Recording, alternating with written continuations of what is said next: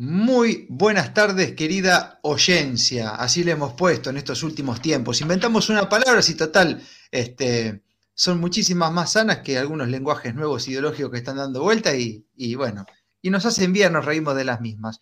Tengo el placer enorme de estar en contacto con un guerrero. Ya, y no nos vimos en persona, pero yo para mí ya, es un amigo, porque cuando nos encontremos este, nos vamos a abrazar y bien fuerte. El doctor Leonardo González Bayona. Hola, Leo, querido, ¿cómo andás? ¿Cómo andás, Marco? Eh, un gusto también estar contigo aquí, esperando el encuentro, darte ese gran abrazo. También te considero un gran amigo y un gran luchador. La verdad que te felicito por todo lo que venís haciendo. Le estamos dando duro y parejo, y yo no sé si a vos te pasa lo mismo, Leo, pero esta batalla se disfruta también. Tiene como, como, como unos lindos premios en el plano social, energético? Eh, ¿cómo, ¿Cómo la venís viviendo en todo este tiempo? Sabés que es algo que hablo con amigos y con, gente que quiero mucho, el tema este, la pasamos muy mal inicialmente, ¿no? Eh, ver eh, tan cruda, una, una, realidad tan cruda, difícil de asimilar. Imagínate para mí como médico, ¿no? Que se caiga delante de mis ojos un telón y ver el horror, el espanto. Eh, yo sufrí mucho, todos sufrimos mucho, los que luchamos sufrimos mucho, pero eh, a la larga es como un entrenamiento. Cuando uno compite, sea una, una, maratón, una, una mm, travesía de aguas abiertas, tiene que entrenar y los entrenamientos duelen y los músculos duelen, al final del día duelen, pero llegado el momento cuando se compite, eh, se cosechan los frutos. El que, el que puede llegar a la meta y puede levantar los brazos y llorar de alegría es aquel que entrenó, aquel que pasó por todos esos eh, este, entrenamientos duros y pudo superarse. Entonces, de alguna manera, yo lo que siento hoy es tranquilidad, a vos seguramente te pasará lo mismo, tranquilidad de saber que estamos del lado correcto, que nos hemos preguntado una y mil veces si, si, estábamos en lo cierto o no, o sea que capacidad de autocrítica siempre tuvimos y saber que hicimos lo que teníamos que hacer, a mí por lo menos me da una paz más allá de la zozobra, de la incertidumbre, del miedo que quieran imponernos con tal o cual plan que, quieren eh, desarrollar o dicen tener debajo de las mangas, eh, a mí me da mucha, mucha tranquilidad, porque, ¿sabes qué, Marcos? Si uno ya conoce eh, cuáles son, de última, los planes del enemigo, sabe cómo evadirlos. Entonces seremos los pillos, seremos los que haremos trampa, llegado el caso, y, llegamos a la final. Nosotros levantamos los brazos y vamos a llorar de emoción, no de dolor. Hmm. algo como lo que está transitando Djokovic ahora, ¿no? Que aprovecha su momento para, para mostrar que hay un camino que tiene un final recontra replacentero, ¿no? Eh, en, todo contexto. Bueno, acá estoy leyendo algunos comentarios que aparecen y, es como leo, la gente te recuerda mucho que te hiciste recontra reviral cuando estabas en Brasil, que había comenzado todo este quilombo, que pudiste hacer ese video, que luego te voltearon el canal. Digamos como que eso recorrió el mundo. Este, y, y, mucha gente lo recuerda todavía eso. Ni que hablar del laburo que hiciste luego como médico. Este, y, la verdad que yo creo que fuiste uno de los primeros, así de, bata, digamos, en, mostrar otra cosa. ¿Te, acordás de ese momento preciso que estabas ahí, que tomaste la decisión de hacer un video? Porque no era que ya había otro que había dado a conocer otra opinión, medio como que fuiste ahí el... Sí, claro, cómo, cómo no, no, recordar. Yo, eh, a ver, ese video eh, se hizo público a fines de, no sé si fue el primero de mayo del 2020 o a fines de abril, yo ya venía escribiendo humildemente en, mis redes sociales, que la única que tenía era eh, Facebook, que compartía con amigos y colegas y gente del deporte, de la natación. Yo vengo de ese deporte. Em, y yo ya, ya en marzo venía cuestionando, incluso antes de irme a Brasil, que yo viajé el día 11 de marzo, eh, yo estando en el hospital ya había cosas que no me cerraban y todavía ni siquiera habían declarado el estado de pandemia. Pero eh, conociendo los antecedentes de la, de la pandemia H1N1, del fraude del Tamiflu y tantos chanchullos que los médicos que tenemos un poco de curiosidad y ganas eh, sabemos ¿no? de, lo que es, de lo que es la, gran corporación de los laboratorios y, el poder. Eh, yo ya veía, veía que habían cosas que no cerraban, Marcos, los, los protocolos que llegaban al hospital, anticipados. Esto me huele a raro, pero no le di mucha pelota. Ahora, eh, empecé a escribir en, en, mi perfil a mis amigos, a mis familiares, recordándoles que que una gripe o un cuadro gripal se previene con lavado de manos y medidas comunes, no con el encierro, o sea, cosas que eran elementales, que con cualquier médico con sentido común, eh, eh, eh, digamos, podía decir, podía afirmar con autoridad.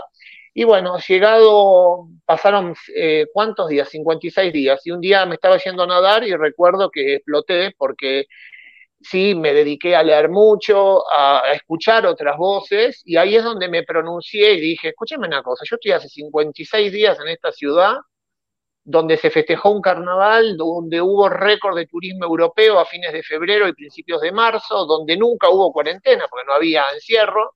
Mm. Ustedes no pueden salir, a mí no me dejan volver a mi país, nos mandan por tierra y no por avión, los hipócritas, o sea, como, como si por tierra no se contagiara nadie nada y la cosa pasara por, por los aeropuertos.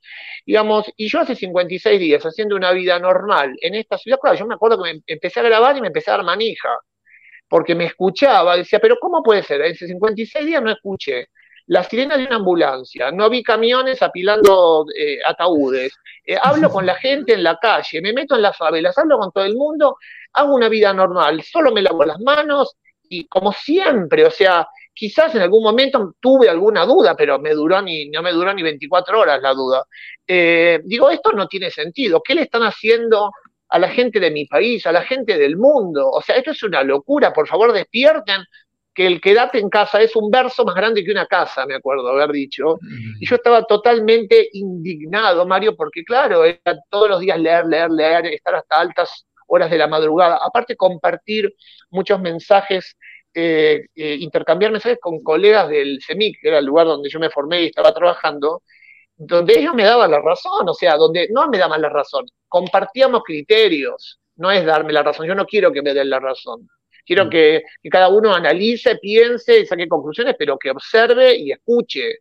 Escuche varias campanas, que no tenga ese pensamiento simplista, lineal, que es el que se impuso y el que se viene imponiendo desde siempre y nosotros no nos damos cuenta, pero el, ser humano necesita de la cosa simple para vivir porque la complejidad de, esta dimensión en la que nos estamos moviendo es de, es de tal magnitud que, que, claro que el ser humano busca lo simple, ¿no? La teoría de lo simple. Agente causante, enfermedad, ¿no? Y así con esa teoría de la simplicidad, de la, de la de oversimplification, o sea, de la sobresimplificación, es que muchos colegas dejaron de compartir criterios y se empezaron a asustar, empezaron a entrar en pánico, y cuando el pánico cunde, como decía el chapulín colorado, ¿no? que no cunda el pánico, eh, eh, se pierde el sentido común, Marcos. Entonces la gente no puede, no puede reconocer si una puerta es de madera o es de acero no puede darse cuenta si un vaso que sostiene en su mano es de vidrio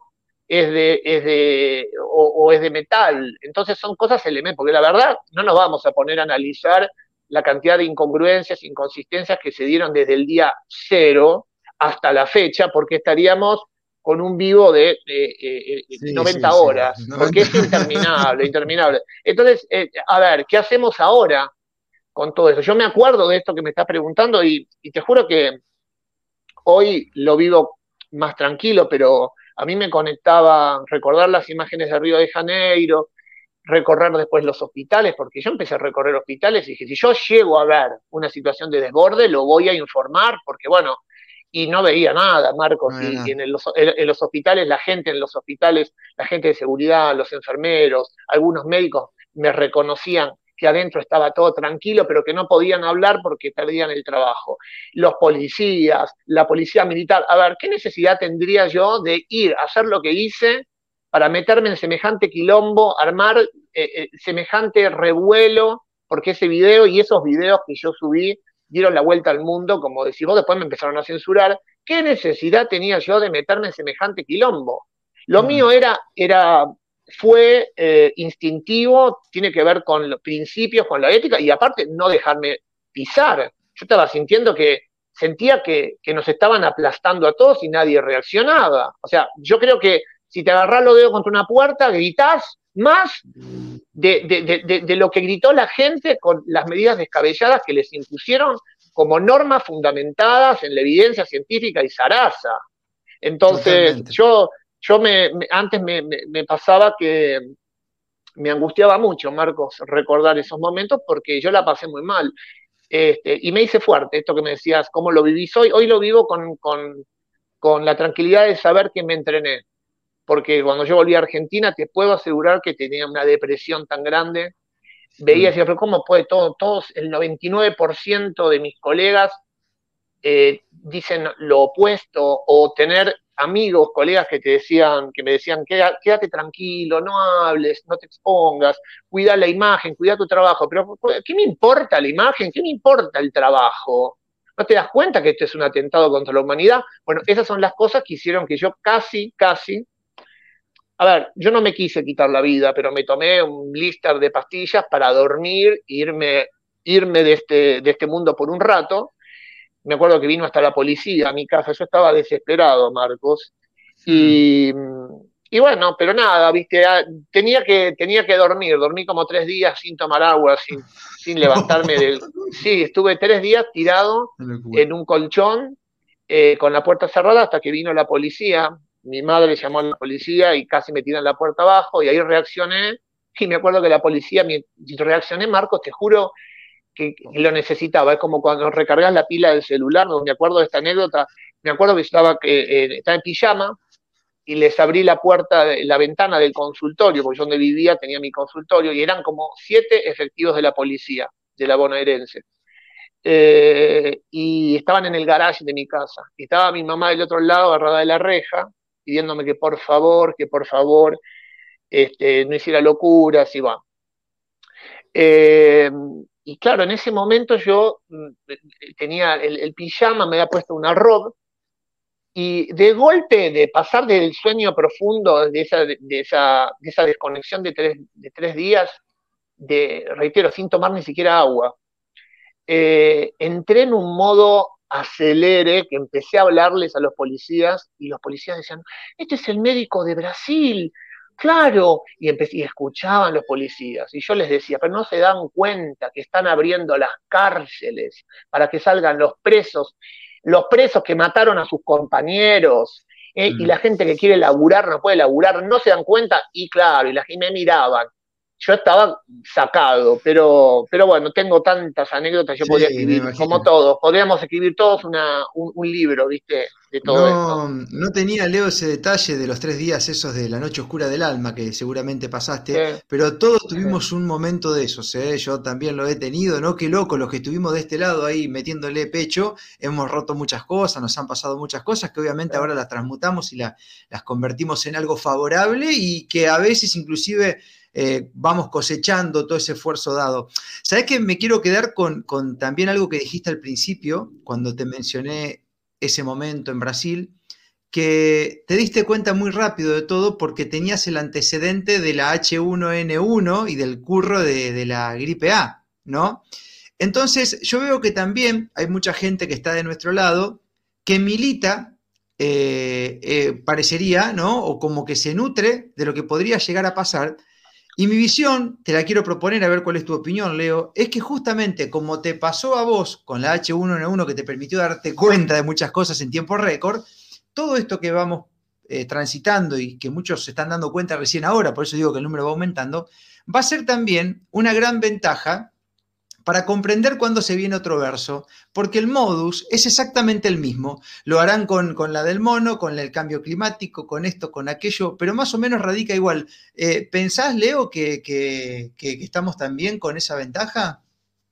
Y claro que sí, claro, porque como te decía, si vos ya sabes cómo se mueve el enemigo, este, haces aikido. El aikido es un arte mm. marcial donde vos no usás la fuerza. La fuerza es del que te ataca. Simplemente vos te posicionás de tal forma que usás la fuerza del atacante eh, para, para, voltearlo. Es como, este, es como sos una, una pared donde, donde rebota el otro.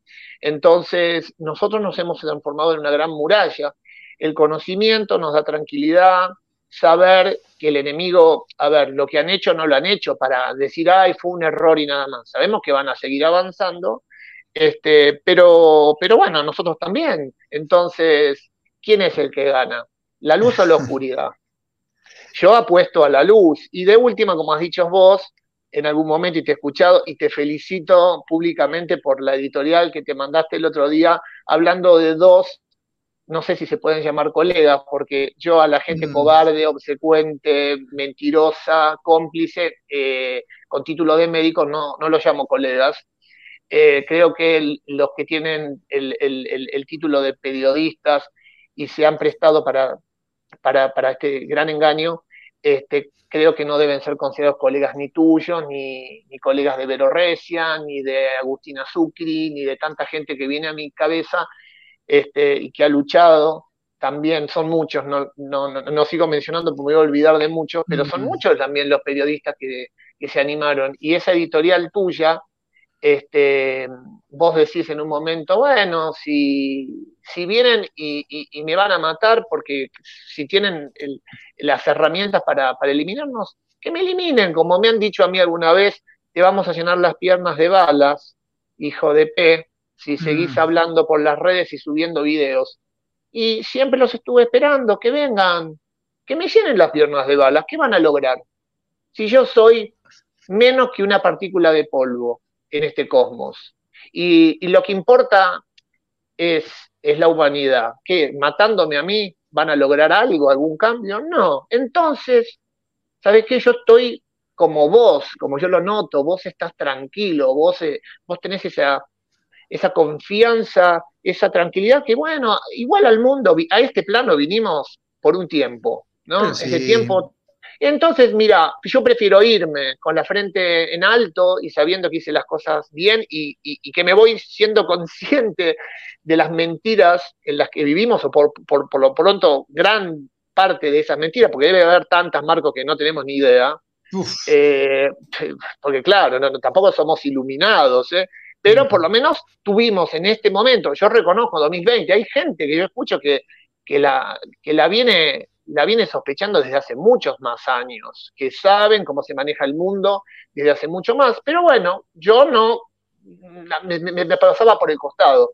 Y hoy, este, y hoy yo celebro, eh, celebro, celebro estar este, de, mm. este lado y tranquilos, tranquilos y este, y sí, claramente que, que es, una, es un gran entrenamiento y saber lo del HN1 y además ponerse a, leer.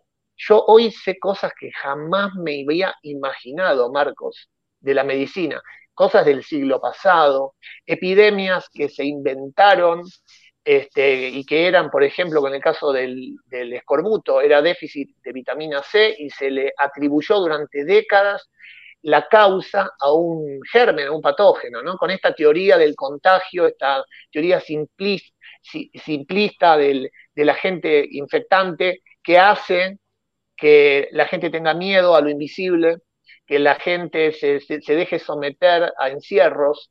Este, esto ha pasado, ha pasado con el escorbuto, ha pasado con el beriberi, ha pasado con la pelagra, que les contamos a la gente que está del otro lado, a tus amigos, a todos nuestros amigos y, tus oyentes, que son déficits nutricionales de distintos tipos de vitamina B, B1, B2, eh, eh, la niacina. Después, ¿qué más? Se me ocurre, eh, la, hubo una, también una epidemia, va, inventada, porque no era una epidemia, eran los efectos tóxicos de un, de un medicamento cuyo componente se llamaba clioquinol y se dio en Japón en la década del 60, eh, creo, que causaba una enfermedad neurológica y óptica, parecida a la, a poliomielitis acompañada de ceguera, y sí, se le atribuyó durante décadas, durante años y años el origen a un virus y mucha gente se suicidó, mucha gente fue eh, abandonada, dejada de lado por sus seres queridos, porque claro, se creía que había un virus. Y después, después de largas investigaciones y gente que luchó y luchó y luchó, se pudo demostrar que era el clioquinol el que causaba estos efectos adversos, cuyo laboratorio era Shiba Geiji, y tuvo que pagar, sí, indemnizaciones, pero para ellos, después de la plata que hacen eh, durante años vendiendo productos tóxicos, es un vuelto. No, está contemplado. Este, sí, sí, sí, yo creo que ya lo pone en el cálculo, ¿viste? Los juicios y las cosas que puedan llegar a venir. Está, en el cálculo económico, le da favor siempre, ¿viste? Entonces, viste, saber, leer, investigar estas cosas eh, lo, del el Rofecoxib, también una, estamos hablando ya en este siglo, siglo XXI, el Rofecoxib, que era un antiinflamatorio también, que causaba aumento de enfermedad cardiovascular, que tuvo que, y fue aprobado por la FDA. ¿Cuántas drogas fueron aprobadas eh, este, de manera irregular porque eh, están infiltrados los organismos de control de los medicamentos por gente del poder, del gran poder o de ese poder, ese poder profundo, ¿no? Del estado profundo. ¿Cuántos medicamentos? Ya podemos hacer una lista tan larga, Marcos. Mira, que, bueno, el médico que no, que no se informa, esto no te lo enseñan en la facultad, esto lo empezás a leer ahora, yo porque tengo tiempo y porque la verdad que no hay nada más lindo que, que, destapar la olla y sacar la mayor cantidad de mierda como, como sea posible. Aparte, hay algo que pasa, Leo, que yo siento que vos estás en la misma, que a medida que uno va descubriendo esto, que te resuena en el corazón cuando das con esta información, que la, que la podés comprobar, que podés ponerla en práctica y te das cuenta que es real, uno le pierde el temor a, la vida en sí, a las enfermedades, a lo que puedan hacer con vos. O sea, te da lo mismo porque uno está tranquilo, que está haciendo lo que tiene que hacer y que inclusive lo que te lleva de acá es el amor que das, eh, que recibís. ¿no? Yo veo acá los comentarios, la gente te quiere un montonazo, Leo, un montonazo. Y, te mandan abrazos y dale, dale, dale, dale. ¿Sabes que me estoy acordando ahora también? Eh, que no solamente que tu video, el, estando en Brasil, fue uno de los primeros con ese punto de vista, sino que también eh, hubo un video tuyo que después yo he visto en YouTube otros profesionales que hacían lo mismo, pero el tuyo fue el primero que vi, que es cuando descolgaste el diploma, Leo. O sea, yo, eh, para, que entendamos, hay un montón de profesiones, ¿viste? Pero, pero tener un diploma de doctor, o sea, eh, hasta hace un tiempo atrás, Dios y el doctor venía después. O sea, la palabra de Dios y después la palabra del doctor, ¿no? Entonces ese diploma es motivo de orgullo para todo el mundo, hasta hace un tiempo atrás para gente como vos, y que vos lo descuelgues ahí, decir, a ver, me di cuenta que esto no es lo que yo quiero, ¿viste? Y, eh, ¿qué, qué, ¿Qué, pasó ahí, Leo? Contame cómo fue esa decisión, porque, eh, digamos, por favor, ¿no? Te veo que te emocionás ahí, pero fuerte. Perdóname, pero no sé por qué me acuerdo de mi papá, mm. que yo le levanté el título cuando me recibí de médico y le estaba tan orgulloso. Mm. Y nada, me acordé de mi viejo recién. Mira vos, debe estar con vos ahora. no, ya sé que él está conmigo, pero yo levanté ese título con, y él estaba tan orgulloso y, ese título ahora está metido dentro de ese placar, envuelto en, en papel globito. Y lo tengo, lo tengo guardado. Y nada, perdón, perdón, mira, no, no, me pasó nunca esto, pero me acordé de mi viejo y se me movió todo, ¿viste? Porque, porque era mi hijo el doctor, ¿viste? Como la, como la novela de Cardó. Eh, y papá estaba muy orgulloso y claro, fue, para mí fue, fue necesario, fue necesario hacerlo porque era incongruente, era incongruente eh, seguir trabajando, por ejemplo, para OSDE, donde yo iba con el auto por la Lugones o por cualquier calle de Buenos Aires Avenida y veía los carteles de hacete el testeo. Eh, no compartas el mate, te lo dice Osde. Entonces, esa hipocresía, yo no puedo eh, este, a Dios orando y con el mazo dando, ¿no? Eh, yo tengo que ser congruente, no puedo formar parte de esto. Y tuve que tomar una decisión y a mí me costaba, me costó, y bueno, pero fue necesario. Hice todo lo posible, casi durante un año. Seguí yendo a trabajar al CEMIC hasta que me despidieron porque no sabían qué hacer conmigo. Entonces inventaron cualquier sarta de pavadas, eh, de argumentaciones eh, eh, ridículas para, para mí echarme, porque claro, ¿cómo tenemos a este tipo que va a la calle, agarra un megáfono, circula por la calle con un cartel diciendo soy médico y te mienten, entonces había que echarme. Mandaron órdenes expresas desde varios lugares al coordinador de la guardia que me lo dijo, Leo, me están diciendo que te tengo que echar y yo no te puedo echar porque sos uno de los mejores médicos que hay acá trabajando en el servicio. Eh, y yo, yo seguí, insistí, seguí trabajando, concienticé gente, seguí abriendo la puerta del consultorio hasta que dije basta, porque dije un año y veo que la gente sigue, la mayoría de la gente no me escucha, muchos de mis pacientes de los viejos dejaron de verme y venía gente nueva, que sí era gente despierta. Incluso te digo, Marcos, gente que trabajaba en televisión, ¿eh? que mm. formaba parte de paneles donde hacían apología al, terrorismo psicológico, eh, pero bien que vinieron a mi consultorio y cuando yo le dije sacate el tapaboca, porque acá sin tapaboca, si no te vas a otro lado, me escucharon y volvieron. O sea que eh, bueno, tuve que, tuve, tomé esa decisión, Marcos, como vos, vos dijiste también el otro día en esa entrevista, haciendo referencia a este Babi y, a Mario Pergolini, que no, no, terminé de decir que, eh, de, qué era la, tu editorial, era sobre las últimas declaraciones de estos dos sujetos, que le recomiendo a la gente que la, que la escuchen y que la compartan, porque es brillante lo que dice Marcos. Vos, Marcos, decís algo en esa editorial que tiene que ver con esto, que me pasó a mí también. Vos en algún momento hacías como, como locutor, hacías eh, publicidades a lo mejor de empresas que vendían autos o te, vendían una casa o te daban un préstamo y vos no sabías si esa empresa estaba estafando o no a la gente, porque no te importaba, porque a lo mejor no estaba en tu mira y el día que te diste cuenta dijiste, no, yo no puedo no puedo, no puedo formar parte de esta legión de mercenarios que porque por mantener el puesto y vos te la jugaste como me la jugué yo. A mí qué me importa el título de médico, yo no soy médico, yo me llamo Leonardo Rafael González Bayona, vos sos Marco Capes, no sé si tendrás otro nombre, pero esa es tu identidad.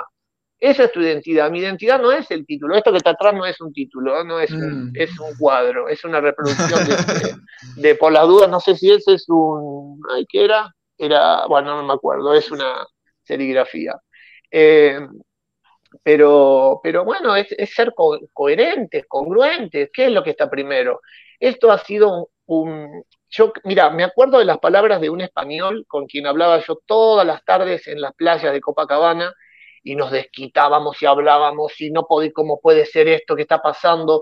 Había una señora brasilera, también un amor, y este señor que no me acuerdo el nombre, que ya perdí el contacto, pero lo tengo ahí, lo debo tener en WhatsApp, y él me decía eh, que estamos viviendo, Leo, los momentos más importantes, es un momento bisagra, los más importantes para la humanidad. O sea, que yo tengo que estar contento porque estoy siendo espectador y protagonista de un momento histórico. Y él me lo decía y yo me quedé. Mira cómo me acuerdo, por eso me lo dijo en el 2020. Y es tal cual. Esto es un privilegio, poder haber despertado, habernos dado cuenta, haber pensado y estar de este lado, más allá de la tranquilidad, de la paz que nos da, tenemos que estar agradecidos porque este es el sentido que tiene mi vida hoy. Yo siento que en estos últimos tres años, Marcos, y no sé si a vos te pasará lo mismo en tu profesión, con todo lo que has hecho, has dado más que en todos los años previos. Yo estoy más orgulloso de haber descolgado el título de médico que los años que laburé, donde también salvé vidas y hice muy buen trabajo, porque yo no soy un improvisado, por eso no me pueden pegar, que digan lo que digan los verificadores de datos independientes, que no lo son, que mientan, que intenten mentir sobre mí. Yo soy un médico egresado de la Universidad de Buenos Aires, egresado del Colegio Nacional de Buenos Aires, egresado con 8 de promedio, me formé en el exterior y vengo del núcleo duro de la medicina oficial. A mí no me van a perseguir con nada que de alternativo, tratando de desprestigiarme, como si hacer medicina alternativa fuera un desprestigio. Además, yo era uno de esos médicos que miraba de reojo a lo alternativo y hoy lo miro de frente, escucho, estoy incorporando nuevos conocimientos, mira cuánto aprendí. ¿Sabes qué importante que es para mí haber descolgado ese título, haberme, porque hoy me comprometo a tener que estar leyendo. Yo estoy leyendo todos los días, estoy aprendiendo, me estoy reconstruyendo. Hemos reconstruido y reconfigurado relaciones, vínculos, Hoy me pregunto, ¿qué hacía yo con estas personas hablando pelotudeces? Estos eran amigos míos y hoy tengo que estar orgulloso de que son otras los vínculos, porque vibramos, entiendo el concepto de vibración, entiendo el concepto de energía, entiendo el concepto de esta cuestión contagiosa que es el optimismo y la lucha. Yo quiero estar aún a la distancia, conectado con valientes, no con pusilánimes, cobardes, cómplices, no con oscuros. Entonces, ¿cuánto hemos ganado? Si el mundo para mí aquí se termina mañana, yo me voy chocho y el título de médico lo dejo ahí, que se pudra. es verdad. Vos sabés que siento lo mismo, suscribo y adhiero a todo lo que acaba de decir Leo, pero como si fuera poco, para tomar ese, esa partecita donde te emocionaste y se te cayeron lágrimas, ¿vos te pensás que tu viejo no está orgulloso de vos? Más ahora donde él se encuentra, porque a lo mejor si hubiese estado en el plano de la 3D, viste, uno no puede evitar que se te asuste un padre, viste, porque a lo mejor se hubiese asustado un poco. Pero en el plano donde él se encuentra, el tipo debe estar no eh, orgulloso de vos, sino contento y debe haber brindado con lo que tenía en la mano cuando tiraste ese diploma a la mierda, o lo guardaste ahí, digamos, eh, porque hoy ya no lo utilizás para ayudar a la gente, ¿no? O sea, que yo creo que tu hijo debe estar muy contento, sea, realmente, como toda la gente, ¿no? Este, sí, mira, mi papá no hubiese tenido miedo, mi papá me hubiese escuchado como me escuchó mi madre. Mm que en ningún momento tuvo miedo. De hecho, cuando yo volví a trabajar en el hospital, le, dije, mira, eh, volvimos de Brasil, y le digo, mira, es más, la tuve que internar, la encontré en la casa tocándose el pecho, y le digo, mamá, ¿qué es eso que te veo tocándote el pecho? No, nada, que comí algo que me cayó mal, no, se le estaba ocluyendo una arteria coronaria, así que la llevé al Instituto Cardiovascular de Buenos Aires, donde mm. tuve, tuve mis inconvenientes, porque claro, yo no, había, hacía 10 días que había vuelto de Brasil y no, no, podía poner, ¿no? Entonces yo mentí en la declaración jurada. Mm. Este, ahora se los digo, vengan a buscarme, sí, mentí en la declaración jurada. Eh, porque si no, viste, yo dije, acá no nos van a recibir. Entonces, nada, bueno, la cuestión es que la, la terminan hisopando, la, yo me oponía, porque me decían que no, no, ellos no querían tener gente con COVID dentro del instituto, como si, ponerle, que fuera una enfermedad real, em, concreta, vos no podés ser, eh, este, eh, eh, discriminada, no, gente enferma acá no queremos, ¿no? Entonces, em, yo le dije, cuando volvimos, salió del alta, le dije a mi madre, este, se le puso un nuevo stent, y yo vuelvo a trabajar al hospital, y me acuerdo, le dije, mira, mamá, yo estoy yendo todas las semanas al hospital veo pacientes de todo tipo, gente con neumonía, gente que viene con la famosa PCR positiva. Eh, dicen, vos habrás escuchado que hay que proteger a la gente mayor, si vos querés, no te vengo a ver todos los días, o sea, no te veo. Y mi vieja me dijo, bajo ningún concepto, yo creo en lo que vos me estás diciendo, vos vas a venir a sentarte a mi mesa y vas a comer conmigo todos los días. Ella era mi secretaria, me ayudaba con el consultorio. Y así como mi madre, eh, mi querido amigo Paul Margenet, que fue quien me fue a buscar de Seiza, cuando yo llegué de ese vuelo de repatriación trucho, ¿no? Porque me hicieron pagar de vuelta el pasaje, estos crápulas, y después decían, ay, hay que repatriar a los chetos que traen el virus. ¿De qué cheto, de qué virus y de qué repatriación me estás hablando, imbécil? este, y Paul me fue a buscar, nos fue a buscar y nos dio un gran abrazo. El vuelo llegó a medianoche y sin ningún temor, nos abrazó a mi madre y a mí y nos llevó hasta mi casa, y, mis primos y, mis pacientes y tanta gente que confió en mí. Bueno, mi viejo, yo estoy totalmente seguro que él desde donde está, está orgulloso. No tengo ninguna duda, Leo, no tengo ninguna duda. Em, Que es una pregunta técnica, a ver cuál es tu punto de vista, que es algo que estoy eh, leyendo un mundo y tratando de descubrir, y creo que es gran parte también de, del negocio que existe en la medicina. Eh, recién decías el hisopado y todo este tipo de cosas, que son métodos preventivos, ¿no? ¿Y cómo te suena ahora la medicina preventiva con todos los aparatitos que... Porque ahora hay testeo y estudios para diagnosticar cualquier cosa, ¿no? Eh, y yo he pensado en más de una oportunidad que a veces hay maquinarias que salen fortuna que tienen que compensar el dinero de la inversión. O sea, ahí aparecen las campañas, las campañas, entre comillas, preventivas, que en realidad es una búsqueda de clientes nuevos. Entonces mucha gente termina con diagnósticos que no son ciertos o al mismo tiempo eh, uno se termina hasta creando la enfermedad muchas veces. Eh, realmente, eh, ¿cómo, cómo, cómo tendés esa parte ahora? ¿O me estoy yendo de mambo también? Porque escuchaba una colega también, este, a Sole Ferrari, hablando de que está haciendo investigaciones donde los métodos para detectar cáncer no son precisos. Entonces hay mucha gente que termina teniendo diagnóstico, accede a tratamientos que son los tratamientos los que te causan los síntomas. O sea, durísimo. hay algo que dijiste que ya al principio me hizo ruido y me lo noté acá. Vos decís esto de los hisopados como método preventivo. Desde ya que eh, un hisopado, entendido como un test, ¿no? Mm. Como cualquier otro test, no, no forman parte de la prevención, forman parte del diagnóstico en todo caso. La prevención es otra cosa. Yo estoy haciendo un test, no sé, qué sé yo, de gonadotrofina coriónica humana con un EVA test para ver si la, si la mujer está embarazada. Eh, eso es, no es prevención, es yo estoy testeando, estoy haciendo un estoy usando un método de diagnóstico complementario. Primero está la sospecha clínica, che, no, no, le viene hace dos meses, eh, aumentó de peso, se le inflaron los pechos y bueno, hagamos un test de embarazo porque yo creo que vos estás embarazada. Entonces ahí uso el test. Entonces no es un método preventivo. en este caso, si vos te referís a todo lo que tenga que ver con la biología molecular, el, test de la PCR, que es el famoso reacción de cadena de la polimerasa, que hasta hace unos años ningún médico sabía ni siquiera explicarte de qué, en qué consistía, ¿sí? pero eh, eh, todos lo pedíamos como si fuera, wow, eh, el, sacrosanto estudio que todo lo, que, la, bola de, la, bola de cristal, ¿no? que te dice lo que, lo que tiene el paciente. Y en realidad, cuando vos hablas de prevención, Primero hay que definir la prevención. Tenés prevención primaria, prevención secundaria, prevención terciaria y cuaternaria. La primaria es evitar que la gente se enferme, que es donde más tendría que haber dinero. Las, los pinchazos, esos, ¿no? Que, que, se nombran, ¿no? ¿no? No, digo el nombre por las dudas, qué sé yo, porque te levanten el gana.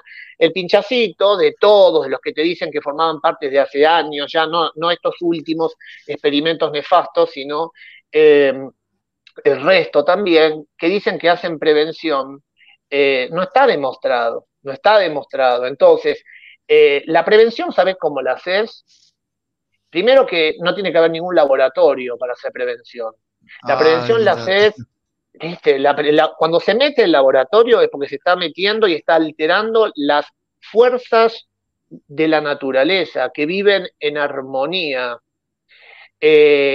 La prevención la haces fomentando una alimentación completa, equilibrada y saludable.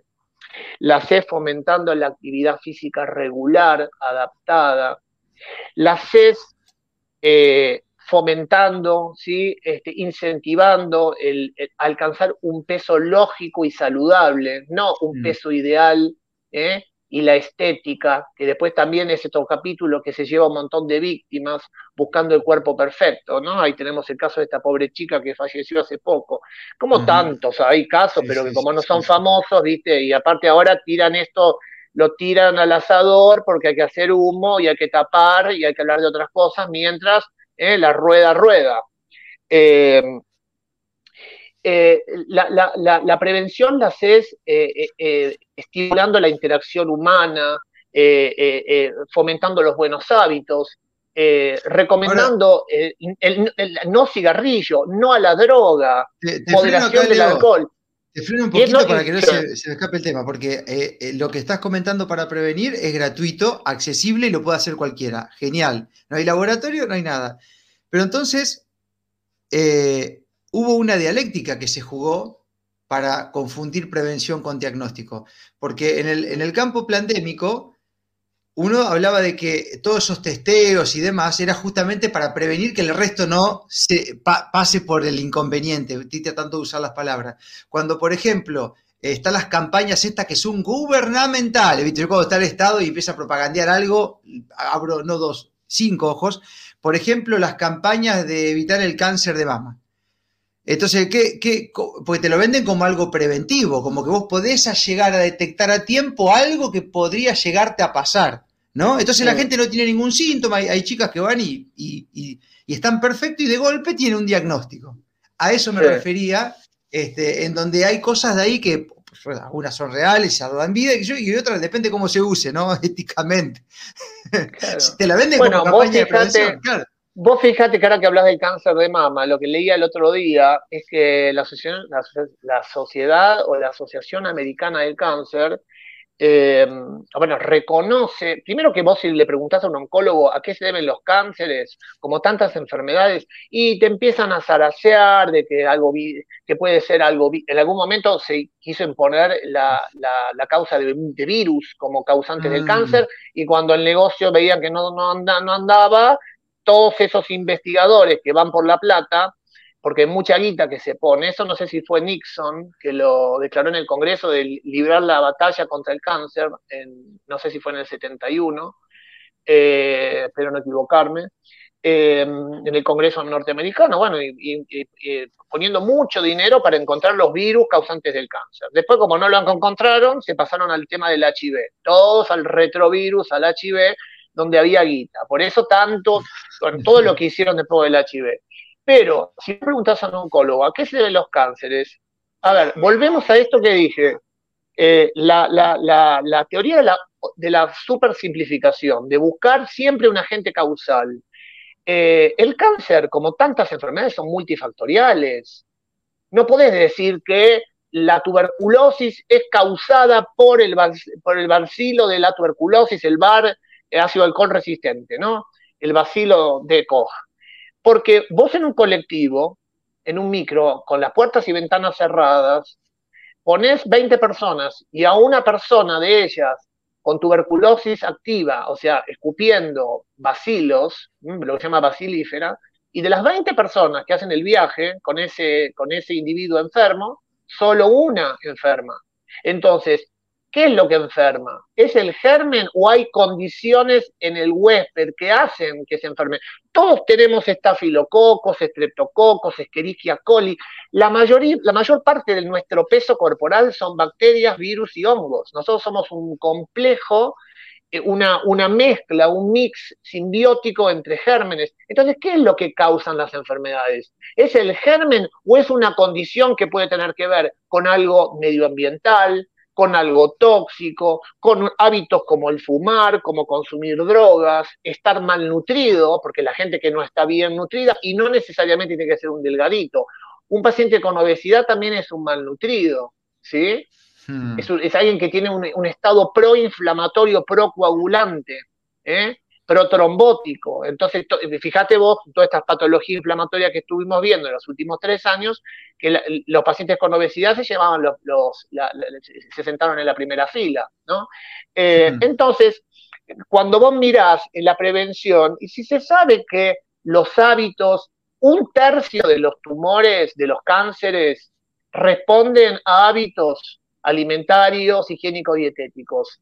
¿Cuánto invierte la Asociación Americana para el Cáncer en prevención primaria? Pero esta prevención, en la alimentación, alimentación, mm.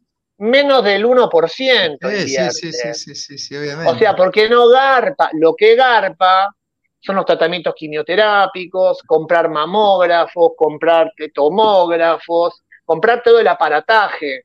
Entonces, y esto que han hecho con, el, hisopo en la nariz y demás, llamado falsamente como preventivo, lo han hecho porque fue lo que alimentó, lo que, dio pie a, todas las medidas eh, tiránicas impuestas. Porque vos imagínate, te daba positivo, te tenés que quedar en tu casa 15 días. ¿Entendés? O sea, fue usado en, realidad no como algo, un arma, como una herramienta de prevención, o sea, sino como una herramienta como un arma de detención de las personas, las detuvieron en su casa. Mirá vos, lindo, lindo juego de palabras. Un arma de detención y de condena, porque también condenaron a mucha gente a, que, le daban un resultado positivo y esa gente entraba en pánico y enfermaba. Hay gente que entró en un hospital por un dolor de garganta y salió muerta. Porque ni siquiera recibieron la atención, fueron discriminados, abandonados. Vos fíjate cuánto más que una supuesta medida de prevención fueron esos pedazos, esos, e, esos palos metidos en la nariz de la gente y hasta en el ano, porque en China hasta en el ano se los metieron. ¿Cuánto más? ¿Cuánto daño? Fue, una, fue una, un arma, fue un arma de guerra, un arma de guerra. Sabes, Leo, que muchas veces, este, yo como tengo una visión de todo esto que está pasando bastante hasta metafísica y espiritual, eh, siento que hay seres que dudo que sean humanos, dudo que tengan espíritu, que sean fractal, que se burlan y que tienen un desprecio hacia, hacia la vida del ser humano de bien. ¿Viste? Este, como por ejemplo, a veces en, algunos boliches siempre había alguien que despreciaba a otro y escupía el trago o cosas así, ¿me entendés? Que vos decís, no son cosas que van a causar el mal al otro, capaz que el otro ni se entera, pero sí un desprecio ¿no? Un decir, ah, te odio, pa, y te tiro ahí. Bueno, entonces a veces siento que es lo mismo, es un desprecio hacia la vida humana, entonces todo lo que busquen hincharte lo hacen porque se nutren de eso, les da placer ver la angustia de la gente, evitar que se pongan en contacto, se ríen de las medidas que, llevan, que hacen que los otros obedezcan, ¿no? O sea, las medidas que implementan, se ríen, se burlan.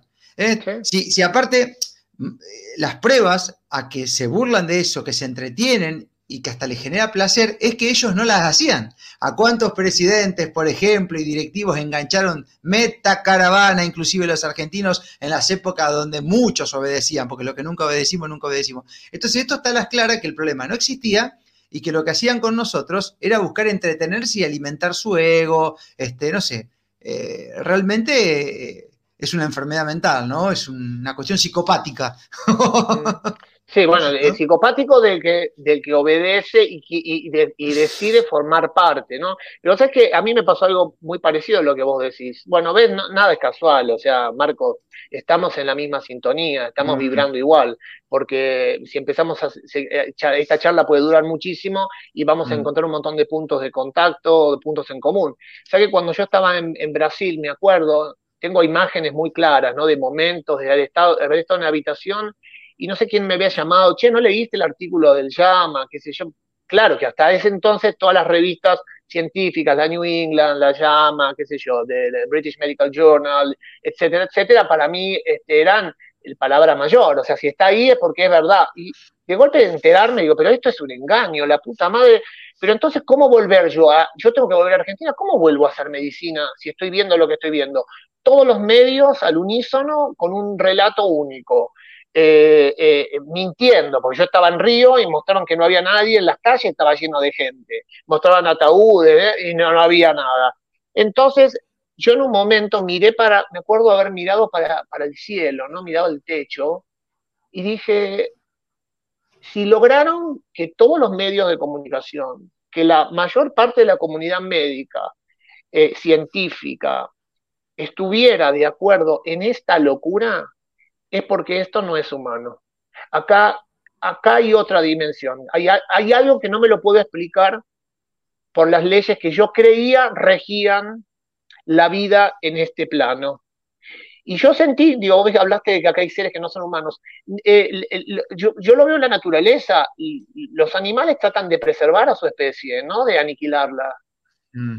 Entonces, para mí, o sea, nos estamos yendo a otro plano, van a decir, uy, mira estos locos, me están eh, delirando. No, no, no. Eh, es cierto, yo concibo que aquellas personas que consideran que al ser humano eh, hay, que, hay que aniquilarla, o sea, puede haber algún psicópata, puede haber tres loquitos, viste, enfermos mentales, pero, pero a, a gran escala, a escala global, es porque es otro el poder no son un grupito de enfermos, porque no, me lo, no pueden combinarse no sé, las personas más poderosas del planeta son psicópatas. No, no me alcanza con eso, porque hay otra fuerza. Y después tenés toda la gente que vendió su alma al diablo. Sí, sí, claro, como Oscar Singolani, que era jefe de internación en clínica médica y se fue al John Hopkins, ¿no? Le habrá levantado, bueno, se habrán tentado, les habrán dado plata, les habrán prometido bienestar económico, estatus social. Para mí esa persona me defraudó, una persona que yo quería mucho, apreciaba mucho y, vi, le vi los hilos, vi cómo me pedía amistad después de tantos años de, no hablar con él, me pedía amistad por, redes sociales el, el, 11 de marzo del 2020 y yo cuando empecé a, atar cabos, porque esto es ser observador, atar cabos, este hijo de puta me quiere adoctrinar igual que está haciendo con el resto de los imbéciles que lo idolatran porque llegó a la meca de la medicina. ¿Viste? A la medicina de los Rockefeller. Pero, es más, yo lo, lo, después lo, lo, interpelé y le dije, vos, escúchame, me pediste amistad porque querías adoctrinarme y no pudiste, porque yo te veo los piolines desde acá. Vos vendiste tu alma al diablo, porque vos sos un tipo muy inteligente, pero estás usando toda esa inteligencia al servicio del mal. Dios se apiade de vos. Y el tipo levantó el guante, Marquitos, levantó el guante lo levantó. Primero me trató de loco y después me dijo, bueno, a lo mejor me estoy equivocando. Un hijo de puta. Y como ah. él, tantos otros que, viste, por plata baila el mono. Y esta gente se cree que por tener ese bienestar, por tener esa platita extra, van a vivir mejor. No saben lo que les espera cuando pasen por el purgatorio. Sí, o por, mirá, pues a veces, Leo, esto lo hablamos con, bueno, con Carlos, con quien viajo mucho en las radios y demás, yo creo que hay gente de ese tipo que purga en vida. Viste que vos los ves que, no se mueren nunca y están, purgan en vida. ¿Me entendés? Como grandes referentes políticos que hoy tenemos, que vos decís, loco, no van en cana, están purgando. Y uno, uno puede ver lo que le llega, que generalmente es la parte más linda, porque no está compartiendo su vida íntima. Pero hay una vida de mierda, ¿entendés? Una vida de mierda, no pueden salir a la ¿Eh? calle. Claro, vos ahí a la calle, Leo, y vamos a tomar un café los dos, nos sentamos en un bar ahí, este, y no va a haber ningún problema. Es más, hasta probablemente si alguien nos conoce nos va a venir a saludar y toda esa historia. Hay gente de esa poderosa, exitosa que no lo puede hacer. Su mayoría no lo puede hacer. ¿Entendés? La mayoría de los políticos de target medio para arriba no pueden caminar solos. ¿Y por qué te pasa eso? ¿Por qué tenés que estar con custodia y cuidándote el culo si sos un tipo que tanto bien le das a la sociedad? Bueno, eso es lo que tenemos que empezar a aplicar. Leo, o sea, que, estoy viendo acá, no sé si te sirve que te cuente esto, pero hay mucha gente que me pregunta acá en los comentarios que se quiere contactar con vos y si tenés consultorio, si está laburando. ¿eh? o sea, eh, evidentemente hay también una búsqueda de, gente como vos, ¿no? No sé cómo te está manejando con ese tema. Mira, yo, con otra eh, Y lo que pasa que eh, no es fácil. Yo primero que me vine, me mudé, dejé todo. Eh, obviamente fue muy traumático todo, la, movida fue grosa y aparte me vine a, vivir al interior para acompañar a mi hermano que tenía a su mujer con una enfermedad horrible que es la, la esclerosis lateral amiotrófica. Mi cuñada Laura, pobrecita que falleció hace poquito, me vine para estar junto a él, a mi hermano, a ella, y bueno, eso a mí me desgastó mucho, fue una enfermedad eh, que bueno, es la que la reconocerán muchos porque es la que está padeciendo el ex senador de Cambiemos, eh, mm. Esteban Bullrich. Eh, y bueno, fue muy duro para mí, yo tuve que poner mis energías básicamente en, mí, en, cuidarme yo, cuidar a mi madre, ayudar a mi hermano. Y en todo este tiempo, la verdad que no, no, no. Yo he dado una mano, a mí hay gente que me ha preguntado, che, ¿qué puedo hacer con esto? Yo te doy una mano, no, te, no he cobrado, no me interesa la plata, eh, pero siento que necesito, si vuelvo a ejercer la medicina, tiene que ser desde otro lugar, con otros conocimientos. Entonces, eh, son tantas las cosas que necesitan ser, porque ojo, eh, hay muchas cosas de la medicina que yo estudié que son buenas y son loables. Obvio, no, yo no estoy diciendo que todo, que nada sirve, no. Lo que pasa es que hay que separar la paja del trigo, hay cosas que necesitan ser revistas y eso lleva tiempo. Entonces, yo no me puedo en seis meses ayornar y hacer una medicina distinta. Ojo, lo que yo doy como persona, mi humanidad, eso eh, ya está. Mi honestidad ya está. O sea, yo sé que con eso también curamos. Pero pero bueno, yo he, dado mucho en estos tres años, como he dado vos y demás, y me he desgastado mucho también. Entonces, eh, eh, la gente a lo mejor no sabe, pero todos los días por las redes, escribir, dar notas, eh, hablar con uno, con otro. He hablado con pacientes, atendí pacientes incluso por teléfono, recomendándoles que no se, no se, mm. no se dieran de eso. Y todo eso a mí me gastó, me desgastó. Entonces es como una batería. Yo necesito, como una vez me dijo Roxana Bruno, mira, como los caballos cuando están cansados, busca un arbolito. Roxy me dijo, buscas un árbol, sombra, tomas agua y te tiras debajo de la sombra a descansar. Y yo en este momento estoy, por un lado, eh, sosteniendo, sosteniendo un poco a mi familia, acompañándola a mi madre y, estudiando, estudiando y viendo por dónde estoy, estoy buscando el camino. No es fácil, Marcos. No es fácil porque, ojo, dentro de lo fuera del oficial, también están los chantas, ¿eh? Obvio, obvio, si nos encargamos de, hablar de eso y de tratar de. El chamullo holístico está también. está, y ahora, y ahora peor, y ahora peor te diría, porque como la medicina oficial cayó con un descrédito masivo, por lo menos el 50% de la gente no está confiando en el sistema médico oficial, buscan lo alternativo. Entonces es el momento propicio para que pulule el chanta, el mano santa, ¿viste? Y yo no quiero caer en nada de eso, entonces tengo que ser muy cuidadoso. Ojo, respeto y escucho todo, no juzgo. Yo si hay alguien que veo que está haciendo algo que no me cierra, me voy para otro lado, pero no lo, no lo, no lo juzgo, porque es su decisión. Yo tengo que armar mi portfolio ahora, y armar un portfolio en un mundo donde los colores cambiaron, donde todo cambió para mí, me va a llevar tiempo, entonces no sé si voy a volver a ejercer. Y como te dije antes, yo siento que lo que hice en estos últimos tres años valió la pena, valió la pena haber estudiado tanto, haber estudiado, haberme recibido, valió la pena levantar ese título para haber tenido el conocimiento y la autoridad para ponerme firme en el 2020 y decir y pronunciarme como me pronuncié. Valió la pena, valió la pena todo ese recorrido para llegar a ese momento, para estos últimos tres años, porque yo sé que he ayudado a mucha gente. Yo soy consciente. yo soy consciente con... Y bueno, y a mí eso me llena, me llena, y ya creo que ya está.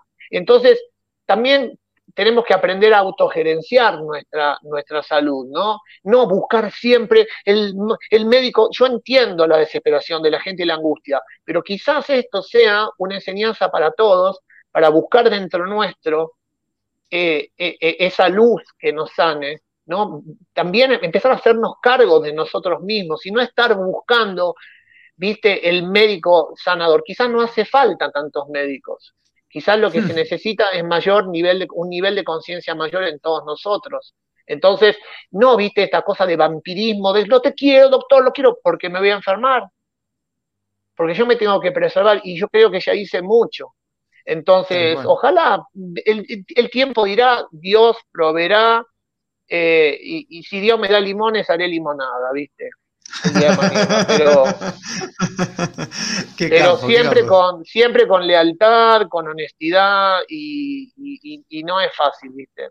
Así que... No, no, no, por supuesto que no. Pero bueno, realmente escucharte, Leo, es, es inspirador, ¿no? Porque has sido un tipo de mucha acción y de toma de muchas decisiones que, bueno, que te llevaron hoy a ser un tipo muy apreciado por la gente, estás, estás contento con lo que hiciste, con lo que sos eh, me imagino que recibís mucho afecto, yo lo puedo ver ahora mientras estamos charlando, lo que la gente escribe. Y nada, sos inspirador, hermano, ¿qué querés que te diga? Yo, creo que, tus palabras llegan, llegan muy bien, tienes una energía muy potente a la hora de transmitir y has hecho muchas cosas grandes en estos tiempos. Y, y quien esté del otro lado lo sabe. Y tu viejo, claro que también, ¿no? Y todo lo que estamos ahora viendo este video también, y los que lo van a ver luego también lo saben.